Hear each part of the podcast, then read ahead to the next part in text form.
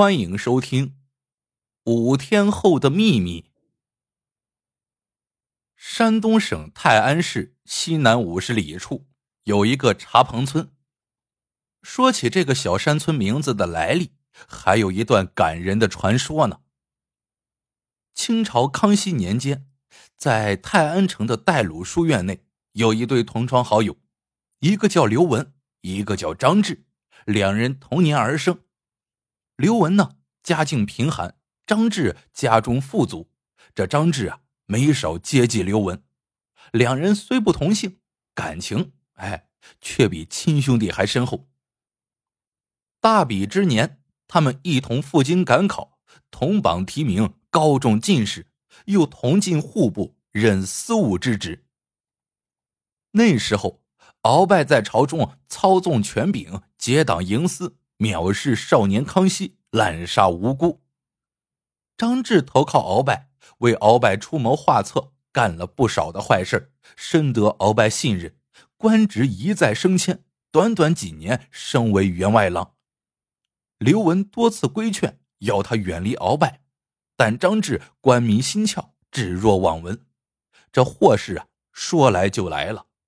鳌拜通过张志侵吞国库银子。少年康熙早就想剪除鳌拜，掌握了确凿证据之后，联合众大臣要将鳌拜治罪。鳌拜得到了内线的消息，命在户部的爪牙做了假账，来了个金蝉脱壳。结果张志成了替罪羊，鳌拜为示清白，将张志打入了死牢。这天，鳌拜下朝之后，正在书房赏画，护卫来报：“大人。”户部司务刘文求见。鳌拜瞪了护卫一眼，说道：“小小的司务有何资格来拜见我？不见。”护卫结结巴巴的说：“那刘文说他有大人最想得到的礼物。”鳌拜听了，心头疑惑，他不知道刘文说的礼物是什么，于是便传刘文进来。刘文进来之后。不卑不亢的施了礼，鳌拜见他傲慢的坐在太师椅上，而且又是两手空空，心中不悦，便冷冷的问刘文有什么事。刘文说：“我想求敖大人放了张志。”鳌拜一拍太师椅扶手，大笑起来：“哼，张志贪污国库银两，犯的是死罪，岂能说放就放？”刘文凑上前去。敖大人，我想用我的两件礼物来换回我兄弟的性命。鳌拜的眼睛在刘文身上瞟来瞟去，没见他身上带着什么礼物，正在疑惑。刘文一笑说：“我的礼物是瞧不见、摸不着的。我知道您五天之内有两桩祸事，如果我告诉了您，这可算得上是礼物。大人可否放过张志？”鳌拜一听，吓了一跳，忙问是什么祸事。刘文指着鳌拜的胡子说：“今晚子时，您将没有胡须。”鳌拜捋着胡子放声大笑：“谁敢在我的嘴边虎口拔须？哼！这第二桩呢？”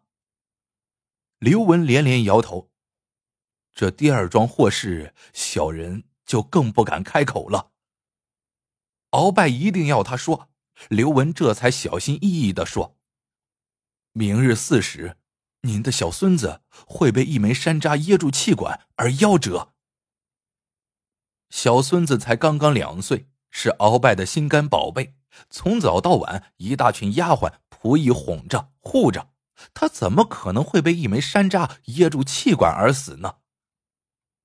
鳌拜顿时勃然大怒，一声喝令。一群如狼似虎的护卫扑上前来，拳打脚踢的将刘文轰出了书房。当夜，鳌拜上床安歇，一群护卫举着火把在院子里巡夜。就在这时，一只老鼠钻出洞来，一下子跳进了灯油盆，又奋力一跃，跳出了油盆。护卫们追老鼠，有的还用火把抽打，老鼠身上满是灯油，一下就点着了。老鼠变成了火球，它尖叫着逃窜，慌不择路，竟然从缝隙里钻进了鳌拜的寝室，又窜到了鳌拜的床边，很快便把床幔子烧着了。鳌拜正睡得香甜，被烟呛醒，在他的护卫保护下跑出寝室，而这个时候，鳌拜才发现胡子被火烧光了，他惊异的问道：“现在是何时辰？”一个护卫胆怯的答道：“大人，是子时。”鳌拜一阵惊骇，他没有想到刘文预料的第一桩祸事竟然会如此神奇的应验了。鳌拜立刻想起了刘文预测的第二件祸事，他当即传令下去，不准府中任何人存有山楂，违令者严惩不贷，好生照看小少爷。小少爷周围不准有任何可吞咽之物。鳌拜的命令谁敢违抗？于是鳌拜府上下丫鬟、仆人、家丁、侍卫全都战战兢兢，严阵以待。鳌拜被烧光了胡须，羞于见人。第二天未去上朝，他在家里闲着无事，对小孙子更是放心不下，便让丫鬟将孙子抱来，自己亲自照看。鳌拜抱着孙子在花园里玩耍，孙子一口一个爷爷，叫得鳌拜心花怒放。鳌拜伸出嘴去去亲怀中孙子的笑脸，鳌拜满脸络腮胡子，弄得孙子痒了。孙子咯咯大笑。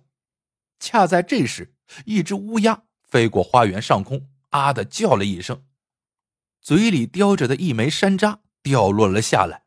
鳌拜的孙子正仰面大笑，那枚山楂。偏巧掉进了嘴里，噎住了气管，哭不出，叫不得，涨得满脸青紫。等到郎中赶到，小孩已是没有气了。鳌拜顿时撕心裂肺的大叫起来。鳌拜冷静下来之后，心想：这刘文说的两桩祸事都应验了，莫非他是个妖人？鳌拜命护卫去将刘文拿来。不料护卫回来报告，说是刘文携妻带儿逃走了，家里空无一人。他只是在书案上给鳌拜留了一封书信。鳌拜展开书信，上面写道：“当今少皇乃真命天子，上天查你图谋不轨，命我护佑少皇。今略施小术，以示惩戒。倘不思悔改，定将你天诛地灭。”放出张志，不可食言。鳌拜见了这封信，不敢怠慢，马上将张志从死牢里放出。张志经此大难，认清了鳌拜的面目，便痛改前非，与鳌拜分道扬镳，帮助康熙设计擒住鳌拜，铲除余党，重振朝纲。张志忠于皇上，恪尽职守，官至户部侍郎，年过花甲，告老还乡。张志还乡那时正是盛夏，酷热难当。张志的车马行至泰安市西南五十里的一个山口处，见路边有一个简陋的茶棚，而茶棚的主人竟十分眼熟。张志仔细端详，越看越像刘文，上前一看，果然是他。张志立刻双膝跪地，纳头便拜：“多谢兄台救命大恩。”刘文双手将张志扶起，张志疑惑的问道：“兄台离开京城之后，满京城传得沸沸扬扬，说你是仙人，施展道术惩戒了鳌拜，这到底是怎么回事？”刘文饮一口茶，道出了其中的原委。刘文小时候贪玩调皮，不肯好好读书，他父亲脾气暴躁，经常拿树条抽打他的屁股。有一天。刘文在学堂里受了先生的责打，小手被打得又红又肿。他怕回家后让父亲看到还要打他，放学后就不敢回家，就到城边的一个小山林里闲逛。在树林里，刘文遇上了一只中了箭的狐狸。刘文心疼他，就把他抱在怀里，拔去了箭，包扎好伤口。就在这时，那狐狸从刘文的怀里跳出来，化作了一位美丽的少女。少女说：“她要报答刘文的救命大恩，她可以满足刘文的一个愿望。”刘文见那少女慈善，便鼓足勇气说：“我爹老是打我的屁股，疼得我不能坐凳子。你能不能让我提前知道我爹什么时候打我，我好在裤子里藏块棉垫子？少女被逗得咯咯大笑。小弟弟，我修行太浅，只能让你提前知道五天内将要发生的事情。就这样，少女把咒语交给了刘文，并再三叮嘱他，这只能作为自己的防身之用，心知而不能言传。一旦说出去，就会在五天后双目失明。刘文年少时依仗了这个特异功能，少受了不少的皮肉之苦。张志被鳌拜陷害入狱之后，刘文便靠着这个法子救了张志，向鳌拜说了五天之内即将发生的事情。刘文知道五天后自己将要双目失明，难以在京为官，便远离京城，隐姓埋名，又偷偷的将父母接出。搬进了这里的茅草屋，为二老养老送终。